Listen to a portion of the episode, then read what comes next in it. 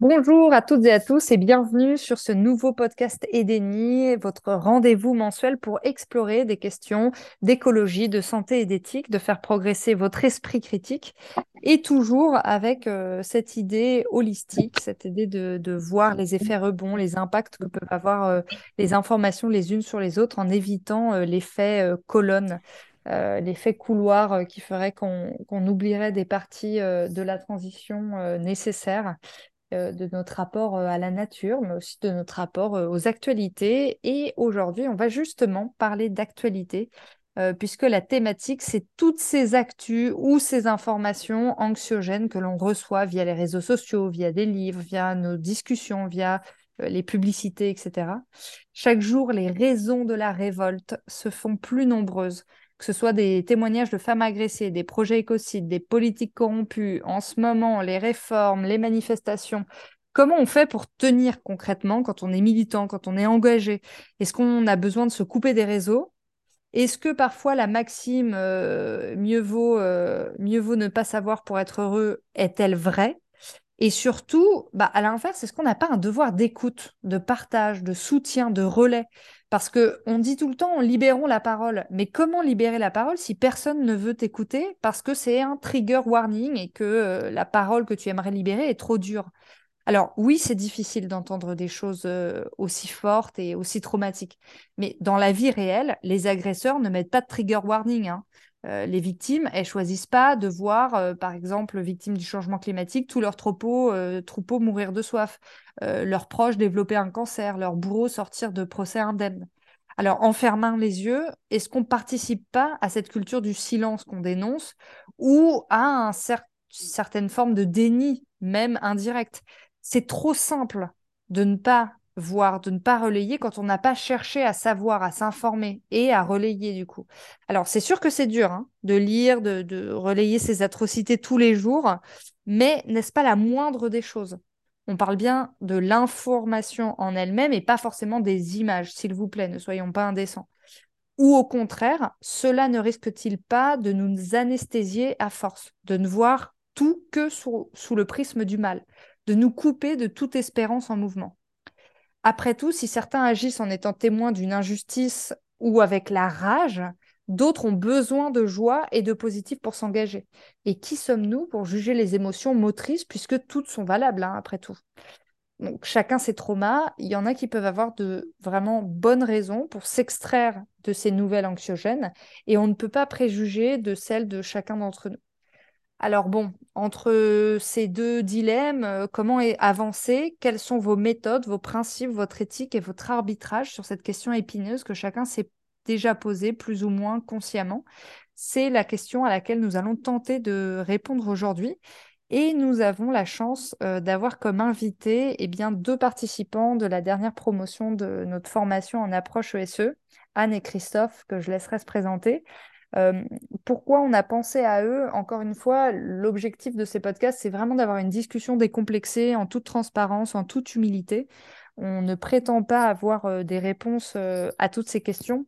Je pense que personne n'en a totalement. Hein. 3000 ans de philosophie éthique n'ont pas permis d'avoir un jugement ferme et définitif sur ces questions.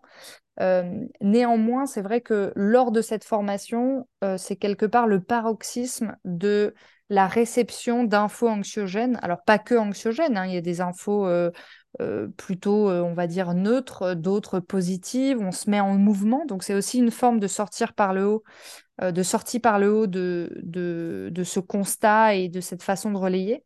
Mais c'est vrai que c'est quand même de l'intensive, c'est sur 63 heures, beaucoup d'informations sur l'écologie, la santé l'éthique. Il y a des choses qu'on découvre et dont peut-être on s'estimait plus heureux sans rien savoir. Euh, donc c'est pour ça que qu'on va euh, eh bien récolter euh, le précieux témoignage d'Anne et Christophe aujourd'hui. Et parmi les personnes qui nous écoutent en live, surtout n'hésitez pas à rebondir aussi et à témoigner. je, je vous demanderai d'ailleurs particulièrement à un moment donné si vous avez envie de nous partager une anecdote ou un, principe que vous suivez par rapport à cette thématique. Donc Christophe et Anne, bonjour. Je vais passer la parole à Anne d'ailleurs. Euh, est-ce que tu peux te présenter, Anne? Oui, bonjour et, merci pour euh, l'invitation à témoigner. Euh, donc, que dire? Bah, voilà, je m'appelle Anne et je viens de terminer la formation en approche ESE. Donc, effectivement, beaucoup de, beaucoup d'informations. C'était assez intense, mais après, il n'y avait pas de surprise de mon côté, c'est-à-dire je savais en- en arrivant à cette formation euh, que bah, j'y allais pour ça, en fait, hein, pour avoir énormément d'informations qui sont, euh, qui représentaient pour moi des clés de compréhension du monde à différents niveaux. Et, euh, en ça, euh, mieux je comprends certains phénomènes, mieux je comprends le monde dans lequel on vit, euh, plus je me sens en mesure de... euh, en fait, ça, me donne de... C'est ça qui me donne de l'espoir, de comprendre euh, les, ce qui, ce qui va pas, et puis ensuite d'aller vers des solutions. Donc c'est... Alors, je dis pas qu'il y a des moments où c'était pas compliqué quand même, où je me disais, pourquoi je suis en colère là, dis donc? Ah oui, hum, ok. C'est peut-être parce que ça fait deux heures que je, je lis des choses, que j'écoute des choses sur l'état du monde et c'est pas très gai. Euh, mais globalement, euh, c'est plutôt positivement que je vois, euh, moi, cette information, encore une fois, et c'est ce qu'on voit aussi dans, dans l'information, faire la différence entre l'info et l'actu. C'est-à-dire que c'est une information choisie et, non pas, je n'avais pas l'impression d'être le réceptacle d'une euh, manne d'actualité euh, qui nous tombe dessus euh, chaque jour. Quand on choisit aussi ce qu'on va voir, c'est un peu différent. Très, très intéressant cette euh, différence entre info et actu. Merci Anne pour cette présentation et premiers éléments de réponse. François, bonjour. Oui, bonjour Hélène, bonjour Anne, bonjour tout le monde. Euh, voilà, donc euh, comme Anne, j'ai donc aussi fait euh, cette formation ESE euh, la semaine dernière, bah, la partie présentielle encore une fois, puisque c'est une formation qui ne se limite pas à ces quatre derniers jours. Euh, bah, déjà, peut-être pour me présenter très rapidement, hein, donc j'ai euh, j'ai une petite quarantaine, euh, formation d'ingénieur, et là actuellement un peu en, bah, même plus qu'à peu, c'est, je sais pas exactement ce que je vais faire en transition professionnelle, aussi suite à différentes naissances d'enfants et autres qui, voilà, qui m'ont fait, voilà, donner la, un peu la nécessité de changer. Et, du coup, euh, l'envie et, aussi en quelque sorte la nécessité d'approfondir tous ces problèmes écologiques qui me, disons, qui me de, depuis quelques temps. Euh, voilà, et, en, quelques mots, sachant, bon, comme c'est le sujet aussi de la discussion, on va en discuter, j'imagine, plus, plus en détail par la suite. Euh, comment je réagis face à toutes ces informations? Alors, ce que j'ai, c'est que dans l'ensemble, à partir du moment où j'ai une vague idée qu'il y qui se passent mal, qui vont pas, euh, finalement, l'ignorance me fait plus peur, me fait plus mal que, voilà, que mettre face au, face au réel, face, à, face aux faits, face aux chiffres et face. euh, voilà. Et donc, c'est, encore une fois, c'est plus en, voilà, en se formant, en accumulant des connaissances euh, qu'on arrive à progresser et qu'on, j'imagine qu'on peut plus souhaiter agir de manière, et agir de manière raisonnée par, par la suite. C'est très intéressant ce rapport au réel euh, que tu cites, François. J'écoutais ce matin un, podcast euh, autre qui s'appelle euh, Les Rebelles du genre et Clara, qui est une psychologue clinicienne, évoquait justement le, le, la souffrance de certains euh, jeunes, notamment, euh, qui ont des troubles mentaux ou non, mais euh, c'est la particularité des enfants de ne pas se fixer de limites et de ne pas forcément vivre dans la réalité et de parfois avoir des fantasmes Mhm. et de se dire, ah bah moi je suis Superman et je sais voler. oui, d'accord, mais ne saute pas du quatrième, du quatrième étage non plus parce que tu n'es pas vraiment Superman. Euh, et, le Père Noël n'existe pas vraiment, etc. Et donc, c'est important aussi de, fixer des limites et de se confronter au réel, même si ce réel parfois fait mal, de dire, mais non, mais moi, en fait, j'avais vraiment envie d'être Superman. Et, euh, en fait, euh, c'est ça l'apprentissage et, le, fait de devenir adulte. Et, quelque part, je me retrouve beaucoup aussi dans ce que tu dis, où l'ignorance parfois fait plus peur et faire plus de dommages, ça c'est sûr. Euh, plus peur parce que, par exemple, euh, quelque chose qui m'est arrivé très récemment, euh, j'arrive à un, un, apéro avec des amis et j'arrive en pleurant. J'étais vraiment, mais les larmes qui coulaient, qui coulaient. Et donc, mon ami me regarde et il y en a un qui va se, qui, je sais, qui nous écoute très régulièrement et qui va se reconnaître. et donc, il me dit, mais mais pourquoi tu, tu, pleures et tout ça? J'ai dit, bah, parce que j'étais en train d'écouter le dernier podcast, un podcast à soi de Charlotte Bien-Aimée, et ça parle des parents incestueux, enfin des pères incestueux, surtout sur leurs enfants, et c'est terrible. Et, du coup, oui, c'est des, surtout moi qui suis à fleur de peau en postpartum sur ces sujets-là, c'était vraiment dur, quoi. il m'a dit, mais pourquoi tu t'infliges ça? Mais il faut surtout pas faire ça. Et je dis, oui, je sais que c'est dur et je peux pas tout faire d'un coup, donc je me, je, je me fais des pauses dans ce podcast, mais en même temps, c'est important de savoir. Je dois savoir. Et la preuve, c'est que je leur ai dit, bah vous d'ailleurs, comment vous gérez ça, vos enfants? Est-ce qu'ils ont le droit d'aller dormir euh, chez des proches, etc.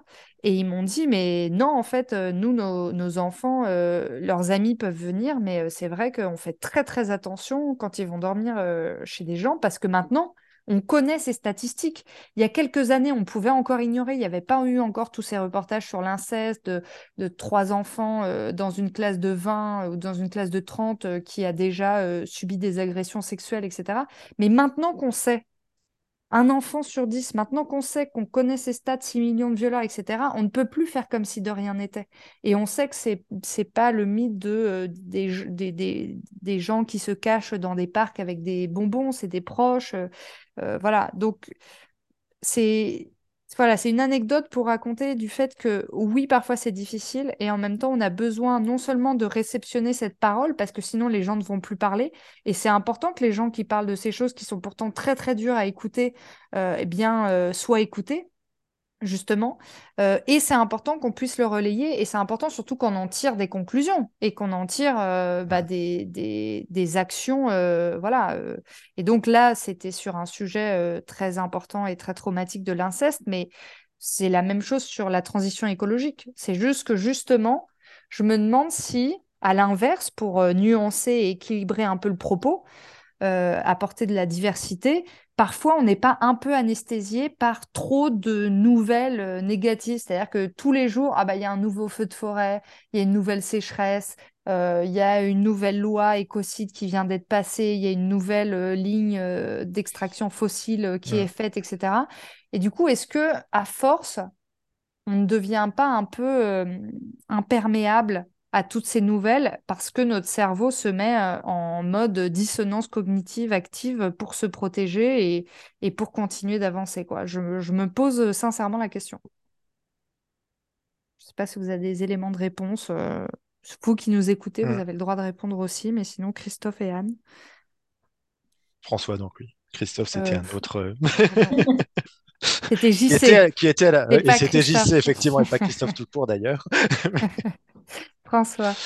Euh, oui, non, effectivement, remarque intéressante. effectivement, un, flot d'informations, euh, trop d'informations en même temps, ça peut, avoir un, effet, euh, effectivement, un effet désespérant. D'ailleurs, bah, comme en fait, on en avait d'ailleurs parlé la semaine dernière, lorsqu'on parlait de toute cette formation préparatoire, j'avais dit donc, suivant les recommandations, j'avais donc vu le film Earthling, et euh, j'ai pas pu le regarder d'une traite, ou à un moment, je, faisais autre chose. Euh, bah, j'écoutais, mais je faisais autre chose sur mon téléphone parce que c'est. Voilà, le documentaire terrien. Euh, terrien, oui, c'est ça, exactement. Mm. Qui est. Donc voilà, j'arrive à en regarder un peu parce que j'ai pas envie de me voiler la face.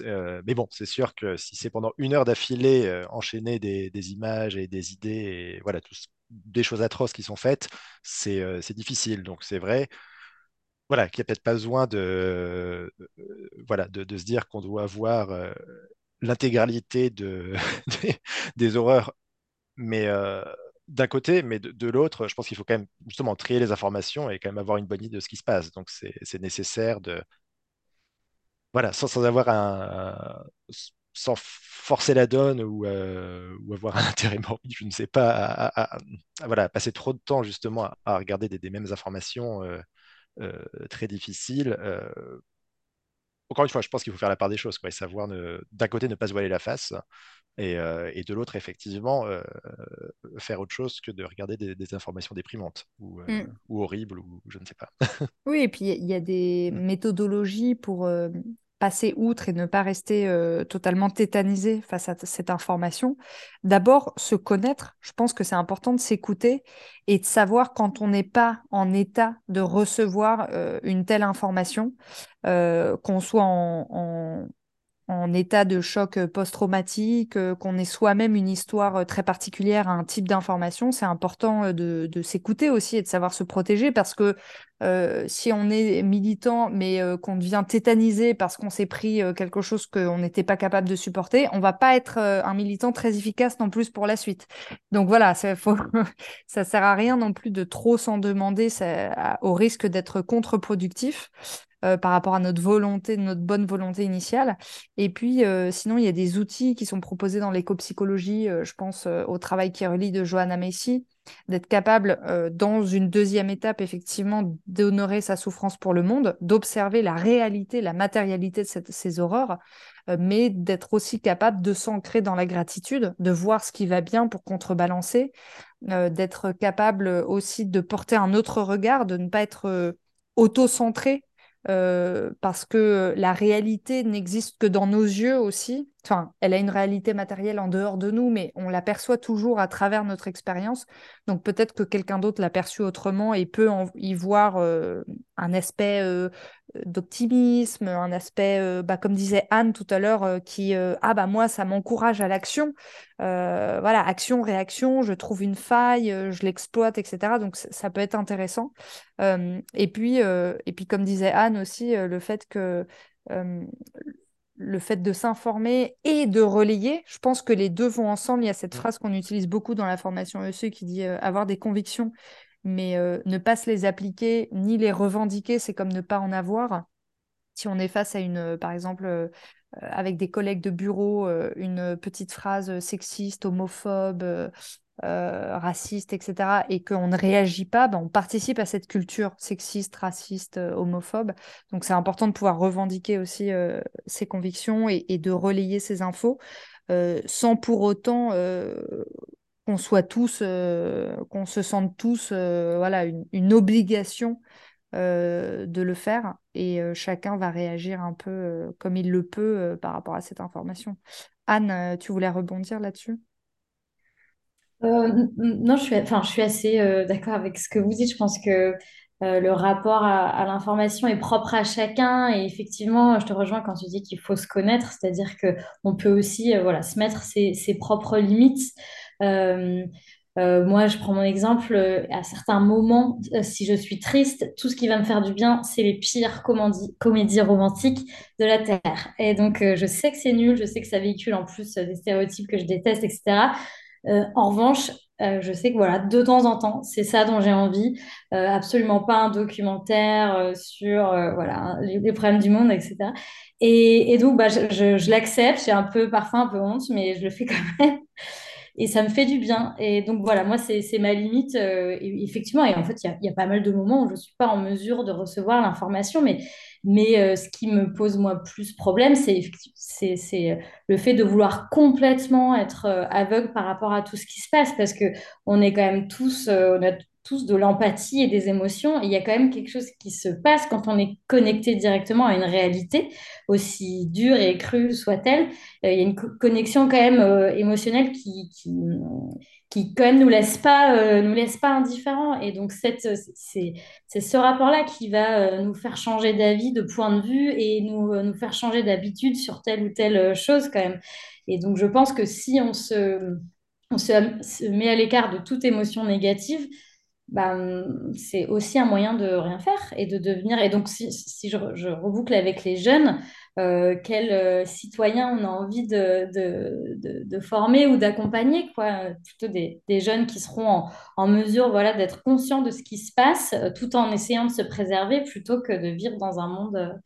dans un monde virtuel coupé de toute émotion négative liée à la réalité. Donc je, je, je pense que c'est une question d'équilibre, de juste mesure. Oui, et puis cette juste mesure, euh, il faut savoir euh, garder du bon sens euh, et ne pas nous faire dire ce qu'on n'a pas dit. C'est-à-dire que évidemment, des jeunes enfants, on ne s'adresse pas à eux et on ne les met pas en contact aux mêmes informations que d'autres, tout comme nous en tant qu'adultes. voilà, quelqu'un qui vient de perdre un proche, par exemple, on ne va pas l'exposer à la mort de la même façon, suivant la manière dont elle le perçoit. ou à la maladie, ou voilà, mais, mais c'est tout simplement l'empathie et l'intelligence émotionnelle qui parle et non pas un rapport à une information nécessaire, à une libération de parole, etc. je, voilà, ça va sans dire, mais cela va encore mieux en le disant, puisque effectivement, ça c'est du bon sens d'intelligence émotionnelle de ne pas voilà, d'éviter les, les, les maladresses, on va dire, euh, qui peuvent faire beaucoup de dégâts. Et donc, avec les enfants, c'est pareil. On ne s'adresse pas à des enfants, on ne le met pas par rapport à des choses qu'ils ne peuvent pas encore euh, comprendre et qui seraient euh, trop dures pour eux. C'est important de préserver leur, innocence et leur rêve un maximum sans, rester dans un fantasme et, sans rester dans un mensonge. Mais le, mensonge n'est pas égal au, justement au non-partage d'informations. C'est pas la même chose. Euh, on peut, on a le droit en toute euh, conscience, enfin en toute innocence plutôt euh, d'ignorer certaines choses, mais c'est pas la même chose que, que de recevoir une information fausse, mensongère, etc.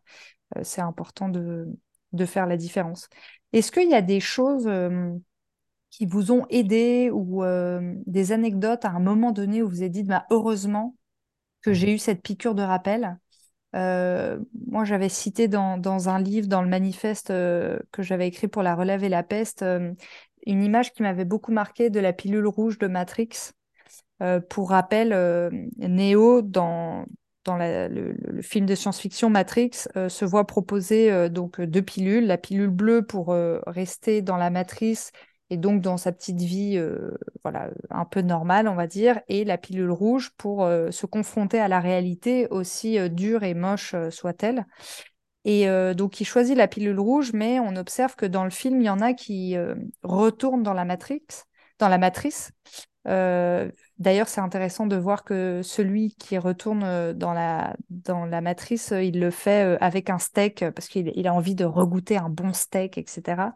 Et en fait, moi, ça me parle beaucoup cette image de se dire, en fait, on a besoin de reprendre des pilules rouges très régulièrement. C'est pas parce que on est, on a eu une réalité en face à un moment donné qu'on ne va pas l'oublier au fur et à mesure. L'alimentaire, c'est plutôt un bon exemple. On peut très bien à un moment donné avoir été absolument convaincu rationnellement de se dire, ah non, mais là, c'est une horreur. Il faut absolument que j'arrête de consommer des produits d'origine animale. Et en fait, euh, voilà, le temps passant, on oublie un petit peu, on met ça d'un côté de notre cerveau parce que parce qu'il y a plein d'autres choses qui arrivent et on peut pas toujours être euh, garder cette euh, conviction aussi forte. Et donc, on se remet à manger éventuellement des produits d'origine animale.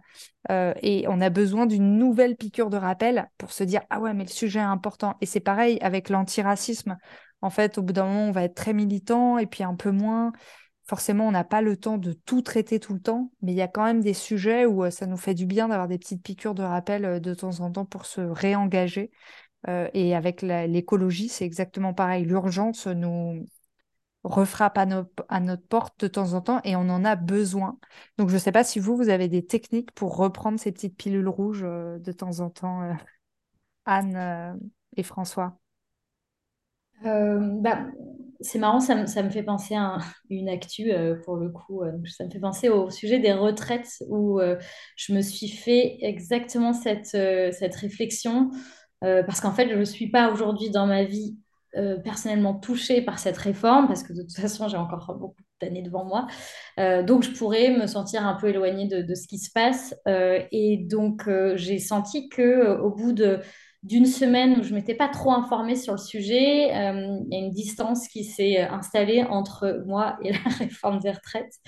Et, euh, et ma, ma, colère s'était un peu euh, atténuée. Et, et, du coup, je me suis mis une piqûre de rappel. voilà, j'ai cherché un petit podcast, pas trop long non plus, mais pour me rappeler pourquoi, en fait, j'avais raison d'être en colère. Et donc, de creuser le sujet et d'avoir des arguments. Pas juste pour dire, bon, bah, je suis de toute façon, j'aime voilà, j'aime pas ce gouvernement, je suis pas d'accord avec tout ce qu'ils font. Non, c'est, je, je, les, arguments sont devant moi, je les ai étudiés, j'ai un peu fouillé. Et donc, j'avais besoin d'alimenter un peu euh, cette colère qui est pour moi constructive et qui vraiment me pousse à l'action et m'a fait me dire, OK, bah, bah, comptez sur moi pour la prochaine manif. Mais je sentais que je pouvais, euh, je pouvais avoir la flemme. voilà. Et donc, la piqûre de rappel a été, euh, a été nécessaire, mais c'est après, moi, mon petit, euh, ma petite méthode dans ces cas-là, c'est d'avoir mes, mes, euh, mes, médias, un peu mes sources d'infos privilégiées. Et donc, euh, il n'y en a pas mille non plus. Et donc, d'aller chercher à travers ces sources d'infos ce qui va pouvoir m'apporter cette piqûre de rappel. Mhm. Merci Anne. François? Oui, c'est exactement. Bah, en fait, Anne justement a terminé par la, source d'infos et c'est ce que j'allais dire. Hein. Je pense que ce qui est important, c'est d'avoir un, voilà, un certain nombre de sous-informations. Alors, effectivement, pas besoin non plus de, de, faire des, recherches Google sans arrêt. C'est pas ça qui, qui, apporte des informations plus, plus pertinentes ou, vraiment plus variées, mais avoir quand même une source d'information quand même un petit peu diversifiée, effectivement, puisque bah, pour ne pas avoir des même des informations trop partisanes. Et, même par ailleurs, c'est bien aussi de toute façon d'avoir des, informations de, personnes avec qui on ne partage pas, qui ont, si, des gens ont des raisonnements mais qu'on ne partage pas leur avis, ça peut être très intéressant de, voilà, de, réfléchir à ça et de, et de confronter. Et ce qui ne va pas sans remettre en question notre engagement ou notre engagement au final. voilà ce que, ce que j'allais dire pour moi, c'est vraiment ça, c'est rester quand même, essayer de rester, rester informé en, en, variant un peu les sources d'information. Ce qui n'est pas toujours évident d'ailleurs pour moi, parce que c'est vrai que comme je, justement on a discuté, par exemple on disait je suis très peu euh, réseaux sociaux, euh, et, donc c'est vrai que c'est assez amusant parce qu'il y a plein de personnes euh, dont on a, bah, dont on a parlé, bah, qu'on voyait lors des, lors des formations, bah, surtout pour les, les, modules, les modules initiaux préliminaires, hein, dont j'avais jamais entendu parler en fait, oui. parce que peut-être qu'on en parle un peu dans certains médias mainstream dans le monde. après coup, oui, effectivement, on en parle, mais c'est vrai que quand on, qu'on ne sait pas, on n'accorde pas plus d'informations à ça. Donc c'est vrai que j'ai trouvé ça assez amusant euh, finalement de me rendre compte que je... Voilà, bah, mes sources d'informations, finalement, moi qui pensais être quand même intéressé sur ce sujet, étaient quand même assez, limitées euh, et, et, clairement pas assez complètes. Non, mais c'est super intéressant. C'est pour ça qu'on s'efforce dans la bibliographie euh, Edeni d'avoir euh, des, sources extrêmement diverses euh, sur euh, des podcasts, sur des ouvrages, sur des vidéos euh, YouTube, sur des BD, sur des essais, sur des romans, sur de la science-fiction, avec voilà, des, vraiment des, des personnes, des réflexions, des histoires assez diverses qui permettent de construire un esprit critique. Et ça, je pense que c'est clé. Merci de le rappeler, François, parce que il y a diverses sources d'informations plus ou moins valides, plus ou moins concrètes, plus ou moins voilà, toutes les informations ne se valent pas. Voilà. Donc, mmh. je pense que ça, c'est important aussi de le, de le souligner. il y a des, des, techniques hein, d'apprentissage et, euh, et d'autodéfense intellectuelle. Euh, alors, il y a quelques chaînes, par exemple, l'hygiène mentale euh, sur YouTube qui en parlent. Il y a des ouvrages aussi, il y a des sortes de critères de vérifier qui transmet l'information. Est-ce que c'est daté? Est-ce que c'est sourcé? Est-ce que ça fait sens? Est-ce que cette personne est reconnue dans son secteur d'information, de, de prédilection euh, donc euh, ça, c'est vrai que c'est important euh, de, le rappeler. Merci beaucoup, mmh François, pour cette précision. Oui, et pour encore connaître un petit peu là-dessus, comme je pense par exemple, là, par exemple, plus pour des idées politiques bon, qui sont un peu différentes, où il y a moins de, moins de faits, je veux dire, sur le fait, sur est-ce qu'un courant politique est meilleur qu'un autre C'est pas tellement, ça repose pas tellement sur des faits, mais c'est donc effectivement, je ne vais pas forcément euh, regarder, lire un journal qui est euh, à l'opposé de ce que je pense. En revanche, ça ne m'empêche pas de, voilà, de, lire un article, mais un article qu'on sait partisan de, de, quelqu'un qui, est, mmh. euh, voilà, qui a, qui a d'autres idées que nous. Donc voilà, pas, globalement avoir un journal où on sait que ça va être biaisé par rapport à nos idées ou par rapport à la réalité ou je ne sais pas.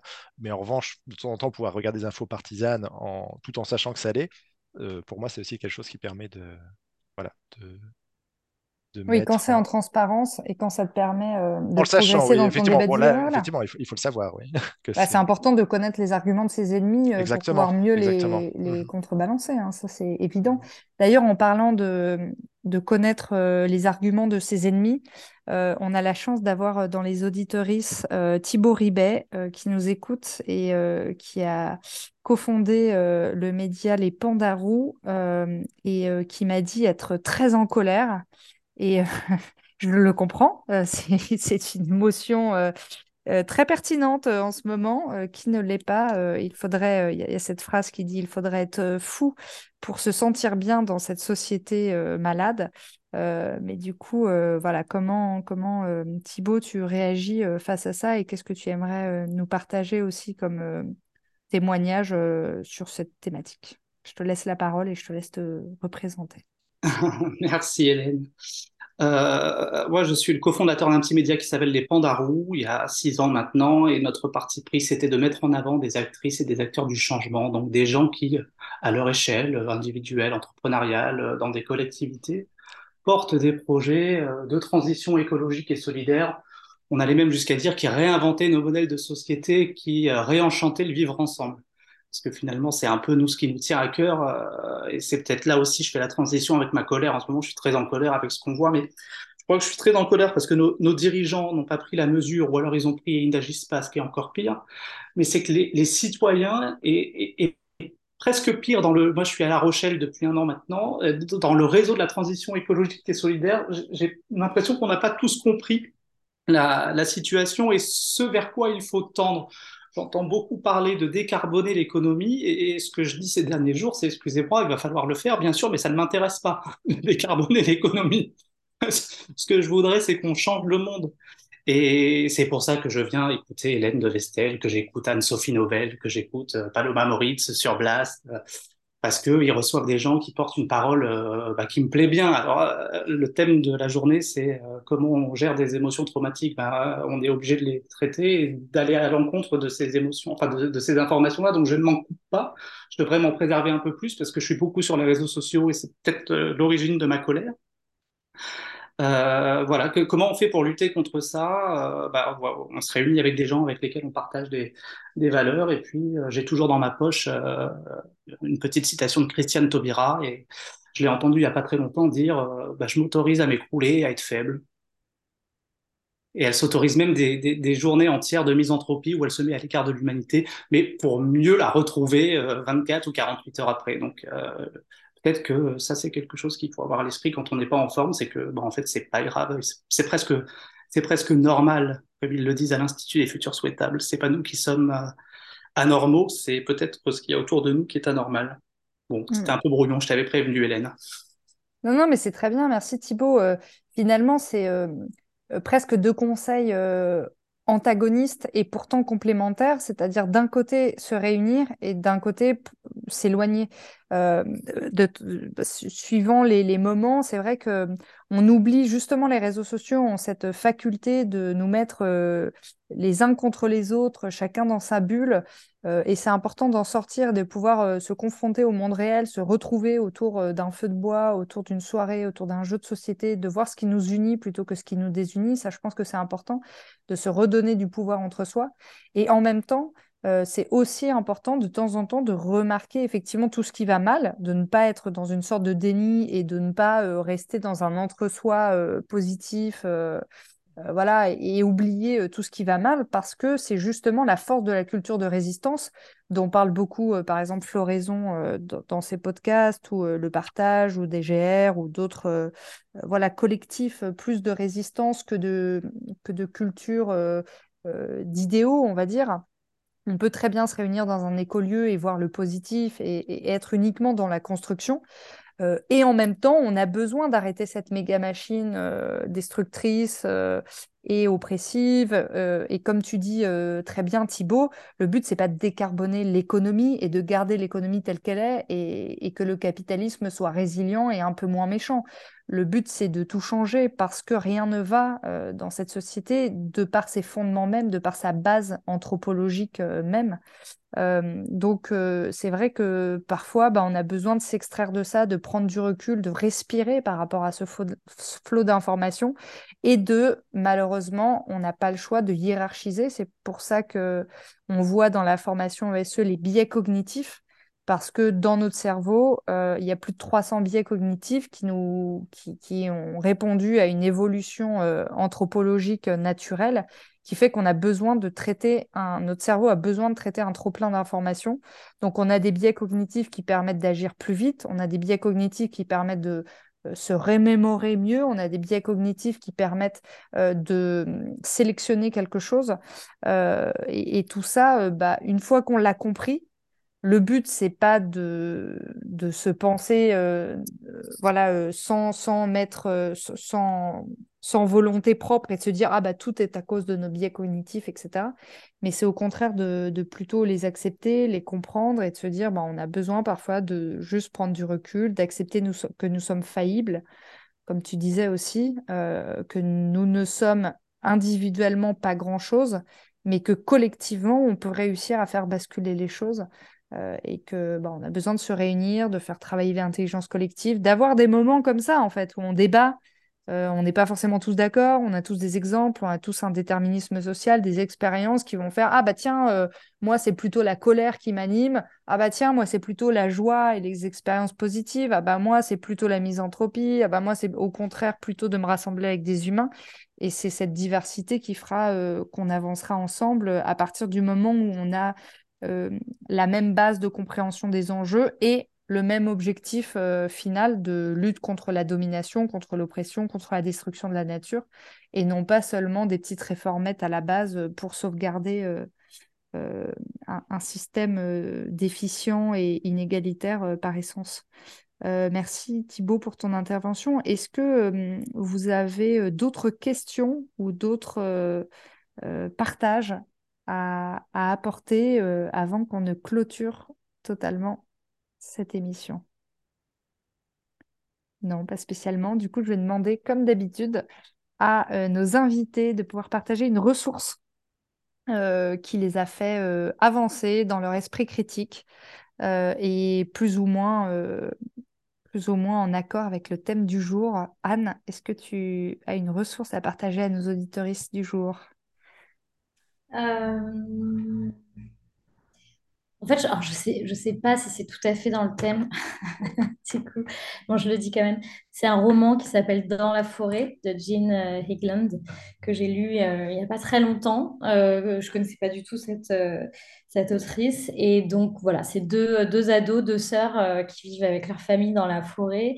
Et le monde s'effondre et elles vont devoir réapprendre à vivre complètement autrement. Donc c'est à la fois très dur parce que bah, c'est la réalité d'un monde euh, comme le nôtre hein, qui s'effondre avec tout ce que ça, tout ce que ça veut dire et, tout ce que ça amène comme question, comme voilà, le fait de rompre avec tout ce qu'on a eu l'habitude de, connaître.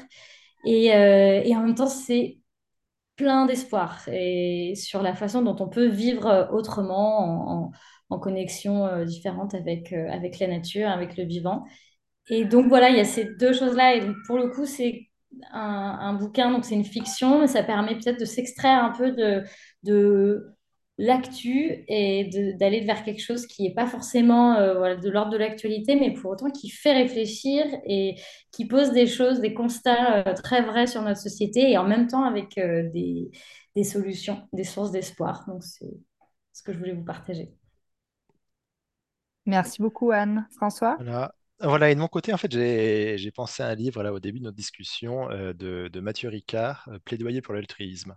Euh, donc Mathieu Ricard, donc, moine bouddhiste, donc c'est des livres, des très spirituels, très très longs, choses comme ça.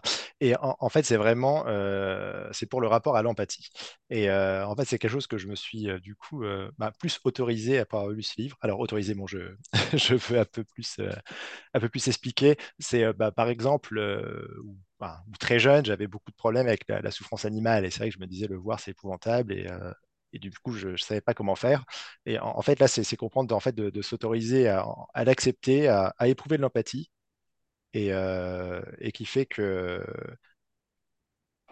disons, c'est parce qu'il va forcément changer la chose, mais qu'on veut se sentir mieux et euh, que l'autre personne se sente mieux. Bon, pour les animaux, je ne sais pas, euh, ou, à distance, je ne sais pas, mais, mais au moins, en fait, que ça ne fait qu'aller mieux, disons, la personne à qui on donne de l'empathie et, celle qui en donne. Voilà.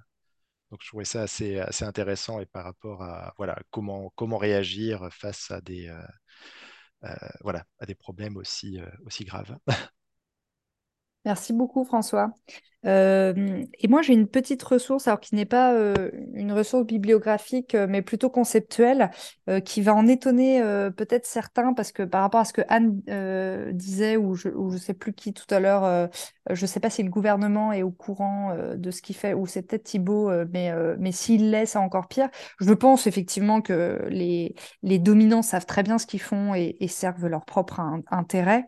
mais il y a plein de gens qui, pour le coup, sont plutôt dans la neutralité est plutôt issue d'un déterminisme social euh, et d'une expérience de vie qui, euh, enfin voilà, ils n'ont pas choisi d'être euh, d'être apathique ou, d'être contre des notions, mais, plutôt parce que bah, ils, regardent CNews, BFM TV, qu'ils sont mis dans des conditions aussi, mais trop boulot dodo, qui fait qu'on a un peu le, cerveau endormi par rapport à tout ça. Et du coup, ma ressource conceptuelle, ce serait l'effet Pygmalion. Qui est un, vraiment un principe auquel euh, j'ai besoin de croire. Je ne sais pas si j'y crois en soi, mais dans lequel euh, j'ai vraiment besoin de croire, c'est-à-dire besoin de croire en l'intelligence de ton interlocuteur. Vraiment, moi, je respecte toujours profondément, même des gens avec qui euh, je suis opposée, à part si ce sont vraiment des, encore une fois, des, dominants, des oppresseurs, etc. Mais sinon, en très très grande majorité, pratiquement toutes les personnes à qui je m'adresse, j'ai un profond respect sincère. Euh, dans ses capacités d'intelligence et euh, je me sens supérieure absolument mais à personne. Et pour moi, ça c'est vraiment quelque chose de très très puissant pour pouvoir aborder en toute humilité, en toute transparence, n'importe quel sujet avec n'importe qui à une table de pouvoir euh, parler de, ces choses qui sont potentiellement traumatiques, de partager des informations. Et en fait, l'effet euh, Pygmalion, c'est le, le simple fait de croire en la réussite de quelqu'un qui améliore ses probabilités de succès. Euh, et c'est un cas d'effet d'étiquetage, c'est-à-dire que si vraiment vous, vous avez ce profond respect pour votre interlocuteur, interlocutrice, et que vous lui faites confiance pour comprendre ce que vous allez dire, même si c'est radical, c'est pas forcément extrême, mais c'est radical, c'est des choses euh, pas forcément euh, mainstream ou, euh, ou dont on a l'habitude. Mais si vous lui faites confiance pour comprendre ça et vous dire, en fait, si moi j'en suis arrivée à cette conclusion, à cette conviction très forte euh, la personne en face peut le faire aussi. Moi, je trouve que c'est quelque chose de très beau. Ça nous rassemble les uns les autres. Ça, ça, ça reboucle avec ce que tu disais, euh, François, sur euh, cette nécessité d'empathie aussi. Et donc, voilà, ça marche pas avec tout. C'est comme la communication non violente. Je vous invite à écouter le podcast qu'on a fait dessus. C'est comme l'intelligence collective. C'est comme, voilà, il y a une nécessité de vouloir faire le lien initialement, et ça, on l'a pas avec tout le monde, forcément. Mais, euh, mais si on a cette volonté de faire le lien, euh, cet effet Pygmalion euh, peut être très intéressant sur, sur ces sujets-là. Je vous invite à le creuser. On appelle ça aussi le principe de charité en zététique. Enfin, voilà. Il y a plein de, plein de manières de l'interpréter. merci à toutes et à tous pour votre participation aujourd'hui. c'est un sujet qu'on n'aura absolument pas traité en entier, mais ce n'était pas non plus la prétention.